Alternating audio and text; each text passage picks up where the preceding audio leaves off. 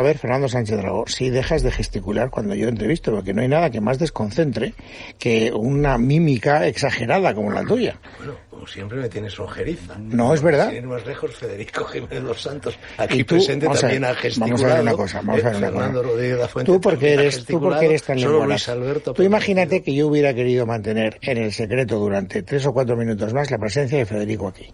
¿Por qué, coño, tienes tú que decir lo que no te toca decir? Si no he dicho nada. Que está aquí Federico. Eh, es Fernando es eterno. Federico Jiménez Santos, bienvenido, buenas noches. Ya que no podemos mantener el misterio. Dímelo a mí, dímelo a mí. Don Luis Alberto de Cuenca, bienvenido, buenas Muy noches. buenas noches, don No, pero es que quería, y don Fernando Rodríguez La Fuente, por supuesto, muy buenas noches. Buenas noches, Es que quería que estuvierais atentos a este asunto, porque como aquí nos ocupamos durante este martes de asuntos que tienen que ver con la cultura, nada más directamente vinculado con la cultura que la formación académica de los españoles. Y creo que esta causa tiene toda la razón del mundo y nunca. Eh, eh, oyéndola, yo creo que es que eso es un Estado federal. No, no es un Estado federal. no, porque que un es- Estado federal tiene mecanismos de armonización, tiene un En FBI. Alemania, por ejemplo, existe una armonización muy, muy Claro, clara. Claro. O sea, lo que no puede hacer es que cada, eh, no Estado, sino república o dispública o lo que sea esto, haga lo que le dé la gana, que mande a sus estudiantes a formarse en un sitio, que los apruebe en otro. Cuando dijo, eh, es que además, si es que tenía razón, una diputada del Partido Popular y ministra, Isabel García Tejerina, dijo, es que es una vergüenza que el nivel de Andalucía, el nivel educativo de Andalucía, Ay, acuérdate Hombre, acuerdo claro que es una vergüenza. La prueba la- es que lo están cambiando, la nueva Junta lo quiere cambiar radicalmente para acercarse a Castilla y León. Lo de Castilla y León es que además es más grave, porque tiene el mejor nivel de España, por encima de Madrid, porque siempre ha tenido muy buenos ha maestros. tenido, muy- ha tenido Y los ha cuidado. La enseñanza primaria tiene una tradición de grandes maestros nacionales. Y la secundaria también. Claro, pero si, si no hay buena primaria, no hay buena secundaria. Bueno, también se lo están cargando. Eso de que el 20% solo sea de la región, pero es que es una tomadura de pelo. O sea, es que encima eh, va gente que no vale para instalarse luego donde pagan. Bueno, es que... Es que Bueno, pero en cualquier caso el fondo de la cuestión es de mucho mayor calado. Claro. Son las autonomías. Pero y claro. sobre todo, al menos, el hecho de que las competencias de educación estén repartidas. Bueno, Eso se empezó en los años que 90, hacer. Sí, finalizando, viene y estábamos largo. ya en contra entonces, largo. hace 20 años. No, no, empieza, eso empieza en Cataluña con la cesión de la, de la lengua vehicular. Esa historia, y no es porque vaya a mi libro, pero es ahí. Sí, ¿no? Es ahí. En los 80 entonces. En los, en 70. a final, A final de los 70. 70. 70, Eso es a final de los 70, Sí, sí, cuando sí. se asume que la generalidad pondrá la lengua, la lengua vehicular que le dé la gana, o sea, el catalán a los castellano hablantes, que es más de la mitad de la población escolar. Lo cual significa que hoy hay un 40% más de fracaso escolar en castellano hablantes que en catalano hablantes. Pero está Es decir, bien. Es una discriminación Lógicamente. tan brutal, Claro. pero es que se creó para eso. Y ese modelo catalán lo han reproducido todas las zonas bilingües o que se han inventado el bilingüismo, incluido a Galicia, ahora quieren meterlo en Asturias. Hasta en Aragón nos quieren meter la fabla de dos vallecitos pirenaicos que le llaman ahora aragonés. Su idioma aragonés es el castellano. Como al Bable le llaman asturiano ahora. Bueno, pues si Bable es fabla. O sea, así que, lo pero les da lo mismo. Tú creas una, una burocracia de tíos que van a vivir de ese chollo con traducciones, con chollos, con, con libros infantiles y tal, y al final acaban los niños eh, hablando Bueno, en algarabía. En Asturias hay una academia de la lengua. Claro, pero que en tiempos de Gustavo Bueno y Neira, cuando yo saco lo que queda de España, que son los primeros que me apoyan porque ven el peligro que hay ahí, Eh. bueno, lo impidieron radicalmente. Lo que de España era un libro artículo, el artículo tío. que te publica, lo he estado leyendo esta tarde, Gustavo Bueno en el Basilisco, es impresionante. Bueno, es que lo ve, lo ve. Pero hoy estamos hablando del año Bueno, 70. pero dejadme entonces un momento. Es Vamos, que dejadme, de eso- 40 de- años justos. Dejadme entonces que centre la cuestión. ¿Por qué está aquí Federico Jiménez Los Santos? Está aquí Federico porque pasado mañana, jueves, se va a presentar en Sociedad su, iba a decir último libro, no es verdad, no es su último libro, es eh, porque este libro que es La ciudad que fue, Barcelona, la ciudad que fue. ¿Es un libro de qué año, Fede? Es de hace 13 años. 13 años. Yo le he dicho a Federico muchas veces que es de todos los que él ha escrito el que a mí más me gusta y voy a tratar de justificar. Porque primero porque creo que es el más literario. Es el más literario porque es el más personal. Durante una gran parte del libro es una biografía sentimental suya. Es decir, es, es la vida de Federico. Mucha gente conoce al Federico de la radio, el Federico de su programa. Pero no conoce el Federico que se fue haciendo un hombre de bien eh, no sin esfuerzo, las cosas como son, durante un largo Con mucho, de con mucho esfuerzo. Con mucho esfuerzo. ahí te conocí a ti. Mira, ahí he- hoy he grabado con Nuria Richard, eh, donde aparece la- el- en el número 4 de Iván, que hay poemas tuyos de Sí. Trapiello. Yo, yo tengo de- la colección entera, por Bueno, cierto. que, bueno tú, yo he tenido que comprar alguno Pues de lance, porque el soy número- tan tonto que pierdo mis propios ¿Cuántos libros. números salieron de Diván? 12, eh, fueron tres años, Sí, sí. cuatro, Cuatro, cuatro cuatro, números. Con sí, Javier sí. Rubio y Alberto Cardín. Con Yo, yo estoy de sí, acuerdo sí. en que Y con Biel libro- Mesquida. Bien, al principio. Al principio. no sé si es el mejor libro de Federico, pero es verdad que es el Digo, más literario. y el No, que abre una brecha él cuenta, sobre su no, personalidad. No, pero yo te digo por qué me gusta a mí especialmente. Federico ha escrito algunos otros libros donde cuenta sus peripecias personales. Lo que pasa es que en los últimos libros, las peripecias que cuenta, yo las conocía porque las viví con él. Es decir, cuando contamos en nuestro paso por la COPE o nuestro en, en la dictadura silenciosa, lo que nos pasó en Antena 3, luego, lo- lo- en fin, pues yo Ese de libro algún- lo reseñé yo. Pero yo no viví con Federico, es más, yo estaba en las antípodas, yo estaba en un gobierno civil mientras él se dedicaba a recorrer en Vespa las ramblas de Cataluña. Entonces, eh, Y la muralla china. No, eh, Bueno, y, también. y- y- y- la foto que tienes en, y la foto que tienes en Venecia con el gorro de Mao. También. Eh, yo, sí lo, muy buena, Luis, ¿eh? yo sí lo conocí entonces. ¿tú yo conocí quieres que te Federico- una maldad de Fernando Sánchez Dragó? Te voy a decir una maldad. Solo una. Hoy, ahora para empezar, La- no la que- la que toca hoy. Le digo a Carmen Arreaza, eh, avisa a Luis Alberto, a Fernando y a Fernando que viene Fede para hablar del libro, que viene don Federico, porque esto del Fede aquí se nos olvida a veces. Y entonces, respuesta de Fernando Sánchez sí hombre, si es un libro que habla de mí. Es verdad. El único libro de Federico que habla de mí. No solo habla de mí, sino que reconoce que yo fui el Deus ex machina que me lo traje al diario 16 cuando le pegaron el tiro en la rodilla. Pues y hablé con. Pedro J. ¿eh? y yo le dije, oye, vamos a traernos a este amigo que lo está pasando muy mal allí. Y así empezó la fulgurante carrera periodística de No, Federico. no, yo había empezado la fulgurante, llevaba dos años en el país, de donde me fui sí, pero- cuando el país cambió de bando. Era cuando la disputa con Fernando Sabater. No, es antes. No, es, es antes. cuando es cuando el país dice decide sacar su edición en Cataluña. Entonces, cuando yo saco lo que queda de España, me prepublica un capítulo entero, una doble página, un domingo que tiraba un millón de ejemplares de los de entonces y de los de verdad. Me presenta el libro Umbral, eh, hacen, bueno, fue un respaldo unánime. Oye, Era eh, el niño bonito del Escribía- país. Escribías, Es verdad. escribías reseñas. De Javier me acuerdo una Javier muy, Pradera. Claro. Y me acuerdo una muy polémica de un libro malísimo, que lo pusiste a parir, Sí. que era la, la historia social Una- de la literatura española de Rodríguez Hombre, Puertola. Una de historia Castalia, stalinista horrible. de la también le dediqué una doble página. Doble página. De tres- de tres autores, de Blanco Aguinaga y Elizábal. Y Zabala y el otro. fachas a todos. No, y además luego me contó todo, todo. Pero luego me contó, me contó Pradera muchos años después, dice, pues que Carrillo fue directamente que cómo te permitíamos escribir en el país. No, no. Dice, bueno, no escriban esa basura. Yo no sé si recuerdas, Federico, que yo te entrevisté sobre este libro en Diario de la Noche. ¿eh?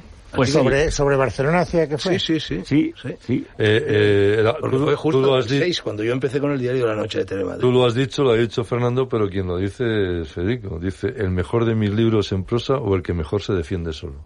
Es verdad, es verdad, pero eso me he dado cuenta al leerlo ahora.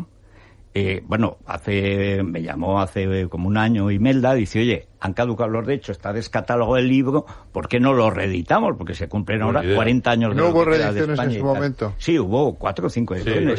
Pero bueno, los libros se acaban y se acaban y los y ahora trituran el papel, los Este llegaba pintiparado, dada la situación actual. Bueno, claro, pero lo habían eh, puesto- entonces me- pero yo me lo quería leer porque como es muy personal y además yo no quería nunca he querido volver a esas historias, pues claro me lo leí digo leches pues oye que quedó muy bien, o sea to- bien. hasta el 79 Quedó está muy bien. bien. lo más no importante has dices es que aguante la lectura hoy. Aguanta, aguanta. Eso es lo más, eso es lo más literario para Lo cual demuestra que lo trabajé mucho, porque para que un libro se lea bien hay que, hay que Lo has dejado tal cual. Yo, yo Luis, conocí cual. traté a Federico en aquella cual. época en Barcelona, Lo sé, con lo sé. Alberto Cardín. Lo sé, lo Recuerdo que sé, íbamos a lo los toros a veces, que comíamos cerca de la boquería, no sé dónde. Sí, sí, sí, al lado del los dos formabais parte. A mí me interesa el libro de Federico porque Federico es una asignatura con la que yo he convivido durante muchos años y todavía espero Es- seguir está en la selectividad. Pero se despidió. Pero, Se le nota, por eso estaba tan preocupado hoy con la Que va, selectividad. que va. Vamos a la- pero claro, cuando tú lees el libro y conoces al personaje y dices, claro, este hombre llega a Barcelona.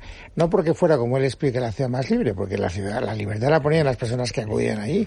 Y llegaba con un sueño, con un, con una ilusión, con un juguete que de repente se rompe. Porque él empieza a descubrir la verdad de las ideas que ha mm, ido deslumbrándole. Hay un, un momento que a mí me divierte mucho porque y además eso es muy de Federico. A Federico en el fondo le interesa mucho más la prensa rosa que los sesudos editoriales del país. Hombre, desde luego. Y entonces cuando, cuando él explica en su libro que lo que le lleva a Barcelona es fotogramas, digo, ostras, o sea... Hombre, eh, claro, más que triunfo que me hubiera traído a Madrid. Pero eso es una cosa que hay que vivir la época. En la época lo que queríamos era libertad, libertad personal. Y entonces había como un obstáculo político. Pero no estaba claro qué es lo que te atrae de una cosa. Yo tenía dos posibilidades al acabar los comunes en Zaragoza. Ir a estudiar filología española con Indurain a Madrid o con Blecua a Barcelona. ¿Por qué me voy a Barcelona? Porque era el glamour, porque era bocacho y porque era fotogramas. Yo leía todas las semanas en fotogramas y parecía que en Barcelona había un bureo y había un follón. Digo, y-. Era Ajo y Blanco y era porque el Topo mundo- y era, el todo mundo- Eso llegó después, pero... Y era- Pues, y era el Serrat, y el Marbonet. estaba en Barcelona. Estaba allí, estaba allí, Y, pero... y- y de hecho íbamos desde Madrid y pensabas que Barcelona era Milán, una cosa Pero luego cuando, cuando llegas te das cuenta que no es para tanto. Lo que sí fue para tanto es la cantidad de gente que llegó como yo por esa misma época. Cardín llega un año después, etcétera, y que somos los que organizamos realmente todo lo que fue la gran explosión de revistas, de publicaciones, de libros y tal en los 70. Y eso se acaba cuando se pone en marcha la máquina nacionalista. Lo que pasa es que he Que leído eso ahora, yo no lo también leído los sudamericanos, los escritores sudamericanos que también Estaban viviendo importante. allí. Vivían allí. Pero fíjate que Vargas Llosa, cuando publiqué la primera edición, él dice, anda, como yo vivía encima de la diagonal, no me enteraba de lo que pasaba en las Ramblas. Y lo confiesa, es verdad, era otro mundo. Era otro mundo. Era otro mundo. Ellos vivían aparte. Pero teníamos un nivel, había un nivel que cuando se piensa que prohibieron, que escracharon un homenaje a Cervantes en el patio de letras de la universidad donde yo estudié, que cita Jim Ferrer en sus libros de poemas. Carmen La luz charolada de los impermeables, ¿te Bueno, acuerdas? claro, la lluvia en los claustros de la universidad, bueno, pues allí. Eh, que ahora, eh, allí iban a contarnos sus novelas conforme las iban escribiendo García Márquez, José Donoso, Mario Vargas Llosa. Dice, bueno, no puede ser, era. Dice, y no, y eran gratis. Cuando yo saco matrícula de honor en literatura hispanoamericana, el premio que me hace Ramón Aviolant era pasar la tarde con García Márquez hablando de su obra. Eh, y le echó una bronca tal que acabó invitándome a su casa para ver, porque el tío, que era un sujeto siniestro, con mucho miedo a ver por dónde iba a ir la izquierda, se quedó un poco alucinado de que un mequetrefe le pusiera los puntos sobre las IES, esto es pura faramaya, ¿dónde está aquí el cambio tal? Esto no es Joyce. Bueno, Oye, yo, eh, una desvergüenza tú- tú- estúpida. Tú con esa cosa que cuenta Borges del cuento que está en un campus de Estados Unidos, él sale por la mañana, casi está amaneciendo, y enfrente del banco hay un chico joven y siente algo extraño, pero no sabe por qué. Al final se termina acercando con el chico joven y empiezan a hablar de literatura. El chico joven es ese, Sí, sí, ese sí. De Los Santos que en García Márquez, él ya mayor. Dice, pero bueno, ¿qué, qué cosas dice este chico y tal? Y en un momento dado se da cuenta que es el de joven. Bueno, claro, Ah, pero, pero- bueno. pero yo cuento otra cosa en el libro de Barcelona, que es que dos años después, en la misma mesa del Flash Flash, en la tortillería Flash Flash, estoy con Marguerite Dugas, que venía a la Filmoteca a estrenar una, una, una película horrorosa, India Song. Sí, India Stone, India. Song, con Delfín Seyrig y tal. la y cual. tragamos aquí. Agarró una tajada. En vena. Pero una tajada. Yo no he visto un hígado en una mujer tan pequeña, no he visto nunca procesar tal cantidad de alcohol. Se bebió una botella, media de otra, y se llevó otra entera. Llevaba una especie de boy Para que la acompañaba. Y me acuerdo que queríamos que la conociera. El boy era su amante, era su novio. Bueno, bueno. Tuvo uno, Bueno, bueno, tuvo varios. gay. Famoso el, el amante. jovencito. Tuvo muchos, no, no, pero esta... El protagonista eh, del su amante amante. era- se llamaba Johnny Walker, la verdad. Como Luis Eh, Gil. Johnny Walker, básicamente. Y lo gracioso es que fuimos, que Cardini y yo, y no recuerdo quién más, y queríamos llevar a Ocaña. Y entonces Ocaña dice, yo, eh, eh, con la intelectual aburrida, yo intelectual aburrida, pero ustedes me ven a mí perdiendo mis tiempos preciosos con la intelectual aburrida. y encima gabasa. Decía, bueno, y era Margarita que nos regaló, se quedó tan contenta con nosotros, porque hablamos francés, claro, que no era, entonces era común en España, es rarísimo, que nos dio, nos dio- claro, y nos dio el guion de, de una película que no se ha hecho nunca, que es Le Camión, que aparece en el libro primero de- en el título, el, el primer número de Diván. De Iván. Ah, mira, lo voy a buscar esta noche. Bueno, el libro momento, tuyo eh, angustia un poco. A mí me angustió ya cuando lo leí, cuando apareció. Ahora no lo he leído, me angustiaría mucho más todavía, porque es un poco como las ruinas de Pompeya. Sí, o sí. sea, evoca una Barcelona maravillosa que ha dejado por completo de existir. Bueno, Ya Que ha dejó, perdido el ya alma. dejó, eso, lo- lo, eso lo descubres desde el título, la ciudad Sí, que fue. Sí, que ya no- pero fíjate claro, que el título, por cierto, no es mío, es de mi hijo David.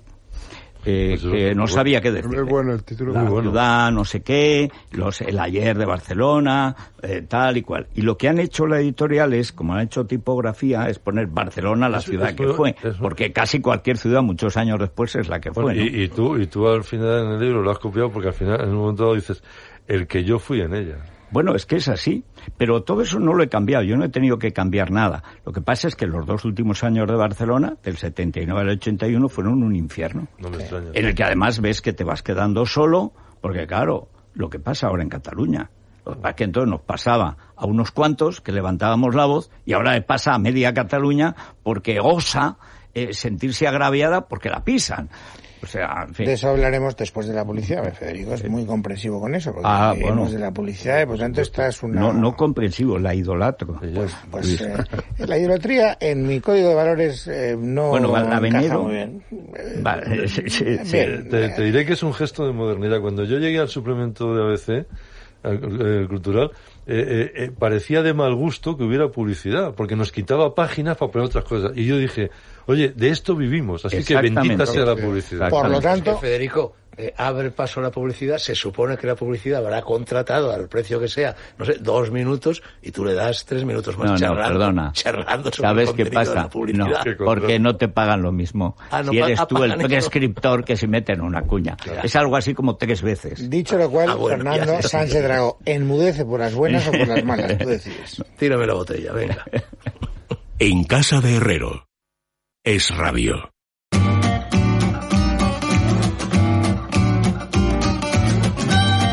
Faltan 20 minutos, amigos, para que sean las 10, las 9 en la Comunidad Canaria. Y justo antes de la publicidad nos habíamos quedado, digamos que el libro, tal y como yo lo veo, está estructurado, o se podría estructurar eventualmente en dos partes. Es eh, la parte, digamos, de la Barcelona feliz, eh, cuando uno llega con su libertad puesta y descubre un mundo fascinante y unas personas fascinantes, como nos contaba.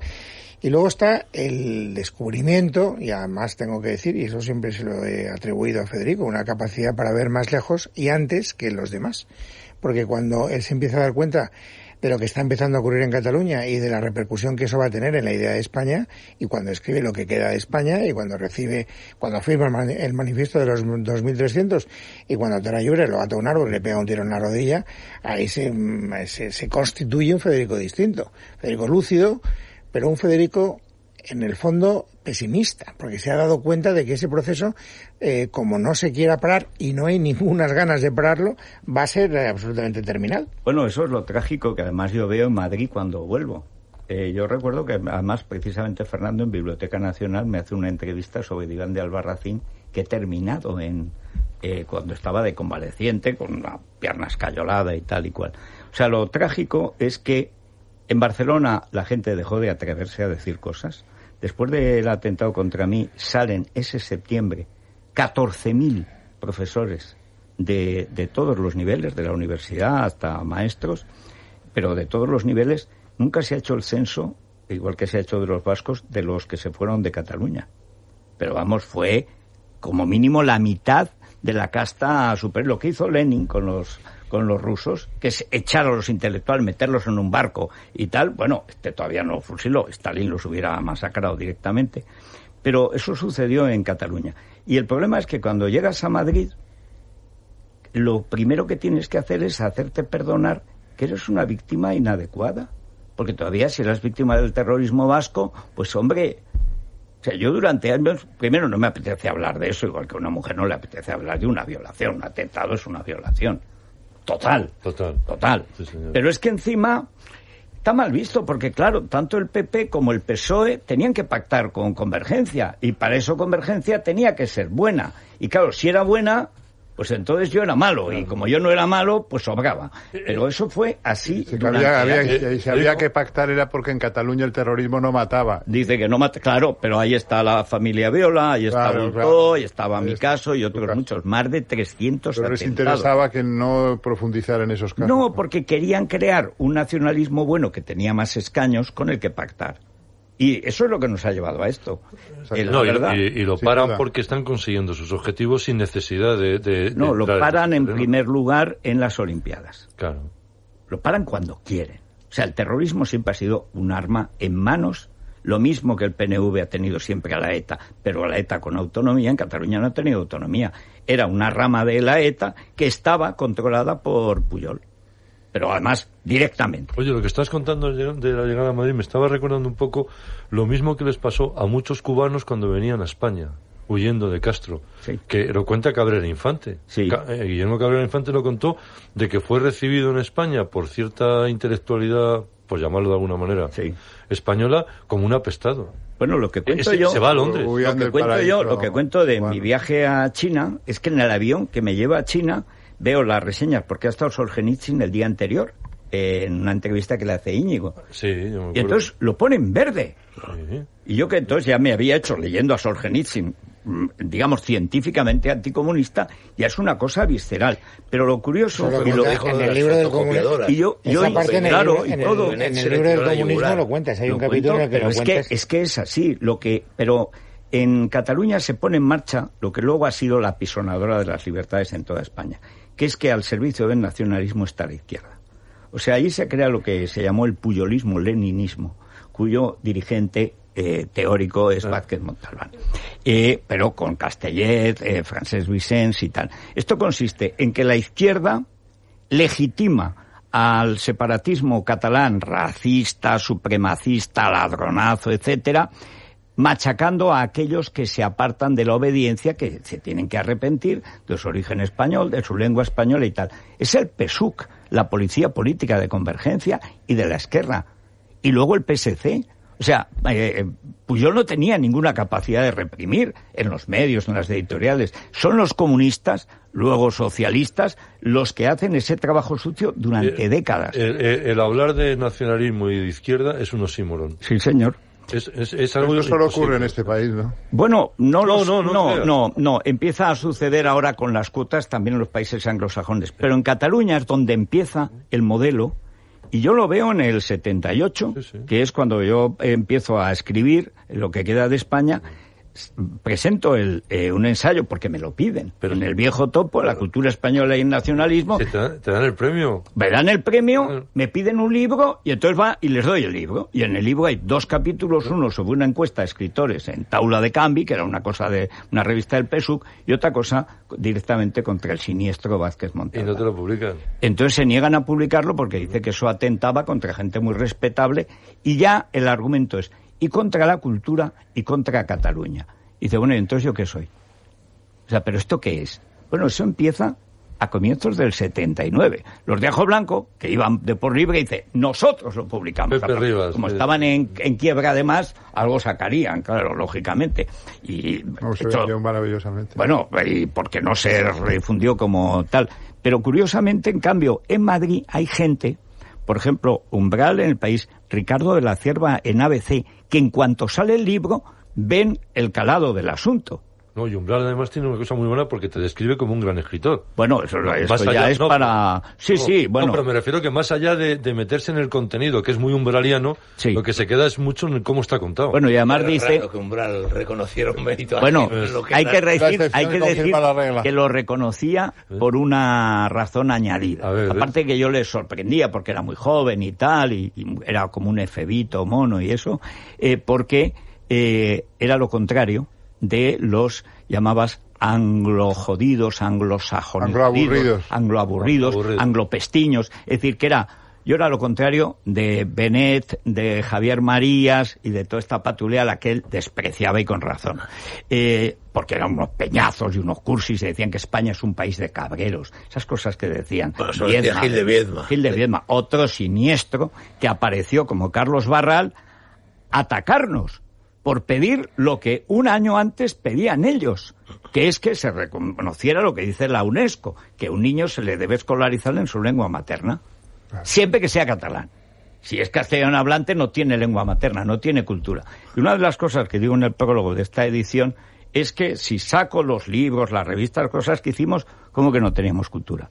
Donde no hay cultura ahora es en Cataluña, porque el movimiento este eh, psicópata que tienen organizado ha, ha, hecho de la cultura en lengua catalana un, un verdadero Serial. O sea, es que no hay nada. Cuando yo llego a Cataluña, que vivía todavía Foix, y estaba Jim Ferrer escribiendo en español todavía. Y el, y el abuelo de Pau Riba, Carlos. Pero, y Carlos estaba, Riba, y- que era- pero bueno, y estaba Josep Pla, al que Puyol expulsa de destino porque critica la revolución de los claveles en Portugal y lo echa Baltasar Porcel.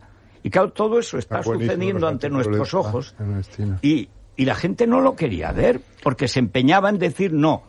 Pero los catalanes al final quieren dinero, la pela. ¿Cómo que la pela? Eh, Esto es una historia de poder, eh, no es de dinero. Eh, Federico, estamos en el ahora. 79, pero cuentas una cosa en el 81 con, con, con el Camp Nou, ¿no? Bueno, es que justo después, justo después de mi atentado, convocan todos los partidos, excepto el Partido Popular y el PSA, el Partido Socialista de Andalucía, una concentración en defensa de la lengua y cultura catalana con, para remachar el terror y llenan el Camp Nou. Es el primer acto catanazi en el Nuremberg, que es el Nou Camp. Lo sorprendente de ese acto es que cuando identifican los promotores, a lo mejor ahora no suenan los nombres. Jordi Sánchez y Carmen Forcadell. Sí, señor, están los mismos del golpe de Estado. ¿Qué te parece? Pero todos, todos. O sea, es los mismos. O sea, es, pero en fin, esta es la... Oye, ¿tú crees, ya poniéndonos un poco optimistas, que algún día alguien en el futuro, un nuevo Federico Jiménez de los Santos, podrá escribir un libro que sea la Barcelona, la ciudad que volvió a ser? La ciudad recuperada. Pero ya- no hay esperanza. Pero no, aquella ciudad, aquella el ciudad desapareció. cubrió todo. Aquella ciudad desapareció. Si fundan será otra cosa.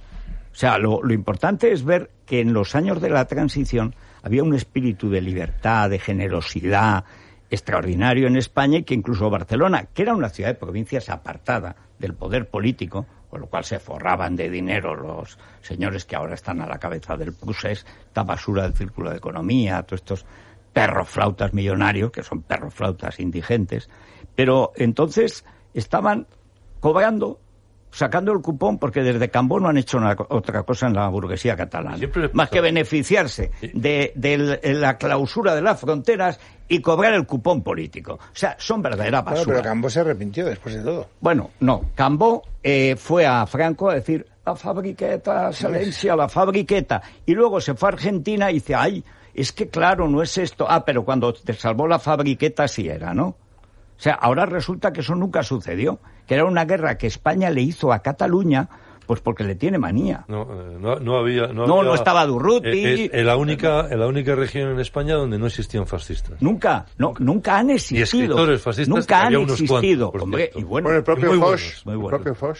Bueno, y, Santa Marina, Marina, claro. No, pero Foch por el lado catalán, él era un fascista, pero, para que Hitler le diera la, la independencia a Cataluña. Bueno, eso lo hacen, lo cuento en el libro del comunismo, que eso lo hacen Aguirre y Companys, Sí. felicitan a Hitler cuando la anexión de los Sudetes, porque reconoce la autodeterminación de los pueblos. Imagínate la autodeterminación que tenía la- la- y la relación con las juventudes hitlerianas. Totalmente, calcadas además luego por la esquerra, por la juventud de la esquerra. Porque, Y los no. hermanos Badía, que son los ídolos, los pistoleros, los hermanos Badía, Sí, sí. que son los ídolos de Torra, del catanazi este que dice que hablamos la lengua de las Pero, bestias salvajes. como decía Fernando, que era un poco pesimista, en cambio, sí, tú sentiste un momento que podía haber una resurrección. Bueno, solo el día, el único día que he lamentado no, aquí. estar en Barcelona es cuando la manifestación del millón de personas con banderas españolas. Y yo es que no me lo podía creer.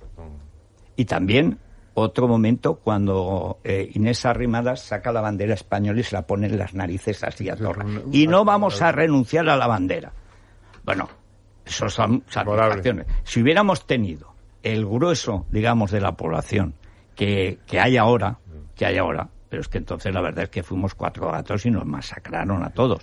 Pero la verdad es que aquello que era ya evidente, si muchos de los que 20 años después empezaron a hacer como que fundaban ciudadanos, lo hubieran estado haciendo, haciéndonos a nosotros todas las fechorías posibles, pues se habrían ahorrado lo que ahora les ha llevado, pues a irse de Cataluña.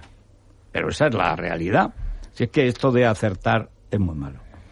Esto es muy malo. Bueno, yo insisto, es un libro que tiene todos los ingredientes para eh, hacer pensar, para entretener y para conocer al personaje. Hay una escena a la que yo tengo especial cariño, en la que él cuenta el encuentro con una chica con unos vaqueros negros y con unas eh, alpargatas y bicencas, eh, que también marca un antes y un después en la vida de Federico y que además te muestra hasta qué punto los progres de aquella época eran monógamos. Yo, por, por, por muchas vueltas que le damos, Bueno, monógamos sucesivos, eh, pero... No todos, no todos. pero no, no, había de todo, ¿eh? tú ya no eres progre, o sea que no te hagas, eh, Fernando. yo era muy pro. No, no, él, él fue, Bueno, pre- él fue no, ¿eh? no, no, Fernando fue pre-progre. Sí, Exacto, exacto. fue un pre-progre. Progre. Bueno, pero hay que decir que en las fotos, que son todas nuevas, incluyendo fotos en la muralla china, que Sí, yo no tenía, que había perdido, y resulta que uno que había estado conmigo los encontró, hay una foto que hace Isabel González, que es la última vez que yo pasé por Barcelona, habíamos hecho el programa en Tarragona, de como 20 años y tal, en unas elecciones, y para coger el avión fuimos a Barcelona, entonces les estuve enseñando, pues eh, era sábado me parece, y entonces estaba todo abierto y no había nadie, porque el sábado la gente en Barcelona, si hace buen tiempo, se va a la playa o por ahí, no sé por qué desaparece. Y en esa época no había esas masas con sombreros mexicanos y Espantoso.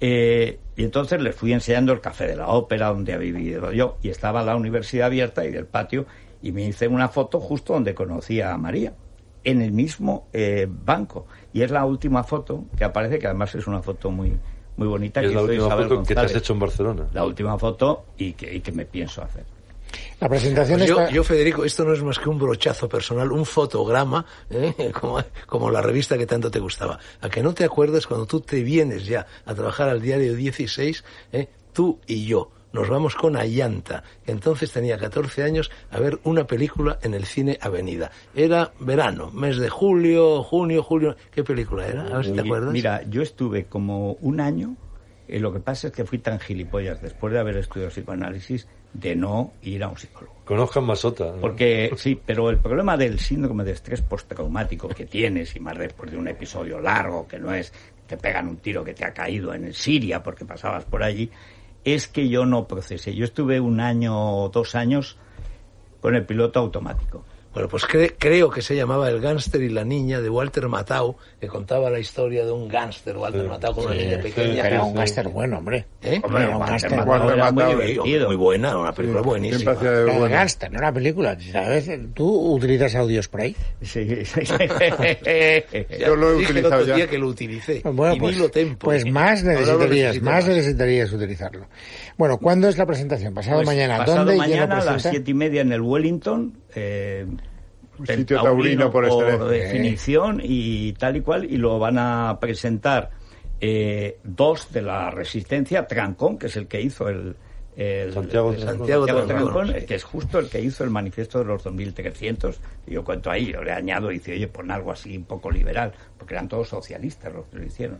Socialistas españoles, porque hubo una época en que el socialismo, cuando había socialistas en Cataluña, por supuesto era español, no era la cosa esta de... Y, y- arrasaban en las elecciones. además. bueno, claro, claro. Y luego Trancón y, quién. Trancón y quién más. Trancón, a Ana Losada, la que dirige la asociación, está por la Sí. escuela bilingüe, y dos, dos que defienden la soberanía nacional en las Cortes, un catalán que la defiende por Toledo, que es Girauta, y una madrileña que la defiende por Barcelona, que es Cayetana Álvarez de Toledo.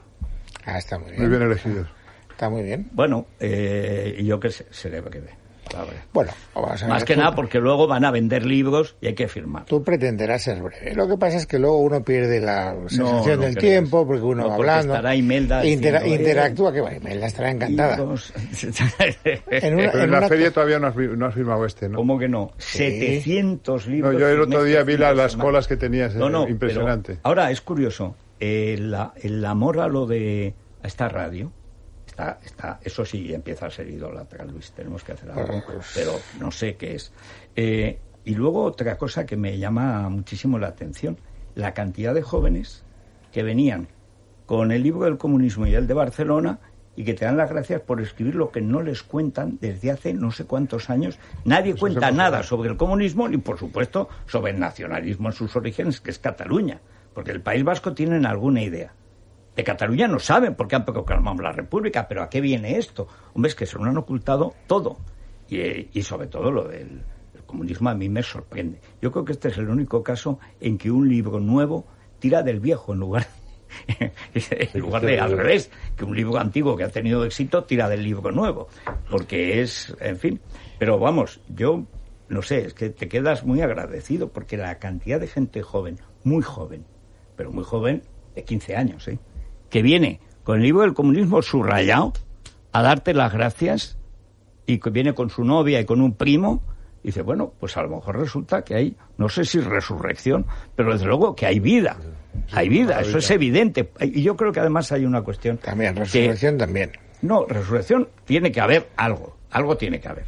Pero sobre todo, porque yo creo que ver a tanto progre anciano multimillonario, al Guarromin hace 25 años, a toda esta patulea, que tienen ya más años y más millones que la, la repera, y dándoles la barrila, que ahora lo políticamente correcto es ser feminazi, pero antes era ser ecologista, mañana será animalista, eh, tal, y siempre mandando, y siempre dándote, y siempre engañando. Y, y no te sorprenda, porque es, es, es eh, el apoteosis de la banalidad. Total, total, O sea, eh, pero eh, dictatorial. Eh, Y tú recuerdas los años 70, 79, 80. Eh, cuando yo veo en Podemos que eh, se ponen a cantar delante de Reina Sofía a galopar, a galopar hasta enterrados en el mar, que lo habíamos cantado nosotros Bueno. con la policía detrás, por cierto, pero- que, que es más jodido que cantarlo en el Reina Sofía con la televisión. ¿no? A de José Agustín Goiti solo. No, no, no, galopar es de Rafael Alberti. Alberti, Alberti. Para verte. Canción- la Las canción tierras, para las de tierras. Julia era lo Lo de... canción para ¿Sabes? Julia, sí. Entonces te das cuenta que dices, aquí está pasando algo Bueno, muy grave. Hablando de a galopar, a galo- a galopar, no sé si habéis leído recientemente la noticia de que en Francia hay una trans que se siente caballo eh, y que ha pedido a la sanidad francesa que eh, le financie un trasplante de pezuñas. De Y- y- pezuñas. de pezuñas. Y que un famoso presentador de televisión pues, española un ha dicho que tiene todo el derecho del mundo a ser feliz como caballo. Claro que sí. Sí. Algo y, todo, y, todos- asombroso, y- y el, y el lema es todo se andará. Eso es la, la progresividad de ahora. Bueno, hay una a propósito de andar y de pezuñas. La última coz de la horda podemita la ha protagonizado Spiblack o Espinar, que es el que quiere ahora ser Ah, marqués de Galapagar, que dice, hemos perdido la capacidad de interlocutar con Ya, la sociedad. Qué bonito. ¿Cómo que Interlocutar. Pero ¿cómo que interlocutar? No será, no será, Modor. no será, electro- no, lo- será electrocutar. No lo ha inventado él, eh, ya estaba dicho, eh, No. ya hay antecedentes, ya hay Porque precedentes. este va, eh. eh, va y además va de profesor, porque todos estos matados, Todos, que son todos los matados, van de todos van de profesorzuelos.